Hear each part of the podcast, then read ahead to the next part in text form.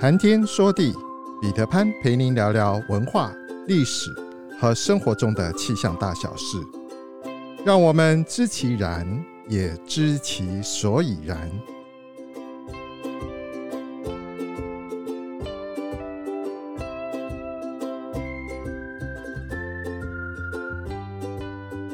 谈天说地，潘大刚空中与您相会。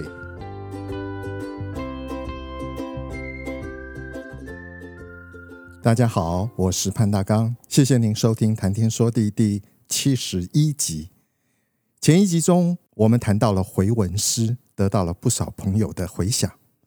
中华文化博大精深，我们的古典诗词带有独特的音韵之美。除了横亘古今，它也是文学创作中的精华。对于诗词歌赋的格律规范，除了我们所熟知的正统诗体之外，还有很多从字法、句法、音韵、排列等方面别出心裁、带有游戏性质的杂体诗。回文诗，它就是颇负盛名的其中之一类。这一集我们就来谈谈回文诗词。同样的，这里所涉及的诗词，我会把它贴在谈天说地粉丝专页中，提供给大家对照参考。有文字的对照，才更能体会创作者的造诣深厚。具有文字的记录，最早的回文诗开始于晋朝。回文本来是一种修辞的方式，不仅存在在诗词之中，在其他的文体中也被广泛的应用。诗、词、曲、文、对联等等，都流传下来不少的佳作。如果算上文章里的回文，那么历史就更久远了。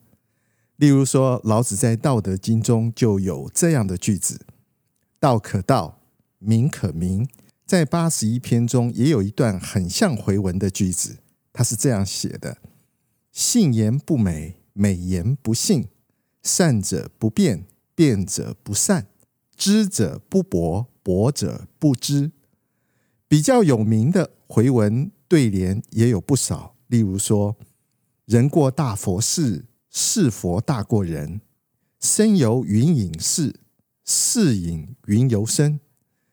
客上天然居，居然天上客。”至于上一集我们所说的“上海自来水来自海上”，它的下联作品那就不胜枚举了，像是“西湖垂柳，丝柳垂湖西。”山西会仙桥，仙会西山；西湖灵隐寺，隐灵湖西；以及中山诸罗茶，罗珠山中等等。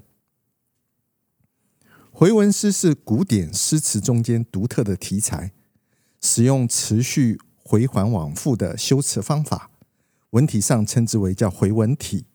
回文诗据唐代吴敬的解释，他是这样说的：回文诗。回复读之，皆歌而成文也。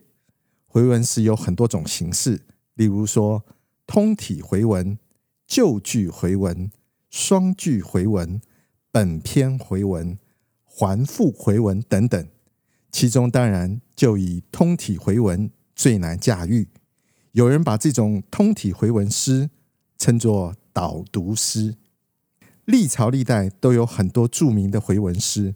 除了上一集中介绍过的术士之外，像庾信、白居易、王安石、黄庭坚、秦观、王戎、陆龟蒙、皮日休等等，都做过回文诗。不过高手出招，即使是游戏也玩得令人赞叹不已，留下了许多不少值得回味的佳作。举一个比较有名的例子，宋代李渔写的。夫妻互议回文诗，正着读，它是丈夫思念妻子，哭眼望遥山隔水，往来曾见几心知，壶空怕酌一杯酒，笔下难成何韵诗。途路主人离别久，讯音无厌寄回迟。孤灯夜守长寮记，夫忆妻兮复忆儿。如果你把这首诗倒着读，它就变成是妻子思念夫君的一首诗：“儿亦复兮妻亦夫，寂寥长守夜灯孤。迟回寄雁无音讯，久别离人主路途。诗韵何曾难下笔，酒杯一酌怕空壶。知心几见曾来往，水隔山遥望眼哭。”李渔不仅把孤灯下丈夫思念妻子和妻子思念丈夫的感情表达得淋漓尽致，最难的是他把律诗中对仗处理的四平八稳，让人读起来不得不佩服。接下来我们看看如何把一首回文诗拆分成为四首各自表述又各自独立的诗。这首诗的诗名。《四十山水诗》，作者是明朝的吴绛雪。原诗的内容是这样的：莺啼暗柳弄春晴夜月明，香莲碧水冻风凉夏日长。秋江楚雁朔沙洲浅水流，红炉透炭自寒风玉龙东。这首诗呢，每一句通过顺着读，然后再跳过三个字。再顺读之后倒着读，跳过三个字再倒着读，就可以分别拆成为四句诗，分别描写了春天、夏天、秋天跟冬天的景色。我们先来看春景诗：莺啼暗柳弄春情，柳弄春情夜月明。明月夜晴春弄柳，晴春弄柳暗啼莺。夏景诗是这样的：香莲碧水动风凉，水动风凉夏日长。长日夏凉风冻水，凉风冻水碧莲香。秋景诗：秋江楚雁朔沙洲，雁朔沙洲浅水流。流水浅舟沙朔雁，舟沙朔雁楚江秋。冬景诗：红炉透炭自寒风，炭自寒风玉龙东。东龙御风寒自炭，风寒自炭透炉红。最妙的是，你把它拆开了之后，形成的四首诗，居然还是回文诗，可以顺着读，也可以倒着读，这就厉害了。接下来，我们来看清朝张芬所作的《虞美人》这首词：“秋深几阵连飞燕，梦断随肠断。欲将秋怨赋诗歌，叠叠竹芜以隐月迟迟。楼高已望长离别，叶落寒英节。冷风留得未残灯，静夜幽庭晓眼半窗明。”张芬她是清代的一个女作家，她写这首词，遥遥思念远方的一个老朋友。这首词最神奇的地方在哪里？试着从最后一个字倒着读，就变成了一首诗：明窗半掩小庭幽，夜静灯残未得留。风冷结阴寒落叶，别离长望倚高楼。迟迟月影疑无足，叠叠歌诗复怨秋。将欲断肠随断梦，燕飞连阵几声秋。正着读和倒着读都能读得通，而且都很有美感。中国古代的诗人真是厉害。清代蒋敦复曾经用《虞美人》的词作为回文体，他的词是这样的。孤楼倚梦寒灯阁，细雨乌窗逼。冷风朱露扑钗虫，落锁玉环圆鬓凤玲珑。肤凝薄粉残妆巧，影对疏懒晓。院空无虑影香浓，冉冉近黄昏月映帘红。这一首词的回文，如果倒着读，变成。红莲映月昏黄尽，冉冉浓香隐。绿芜空院小兰疏，对影巧妆残粉薄凝肤。龙鳞凤鬓圆环玉，锁落重钗铺。露珠风冷逼窗无，雨细隔灯寒梦倚楼孤。更奇妙的是，这一首词调整它的逗点，你还可以把它读成一首七律。难得的是，这一首变成七律的诗还可以倒着读。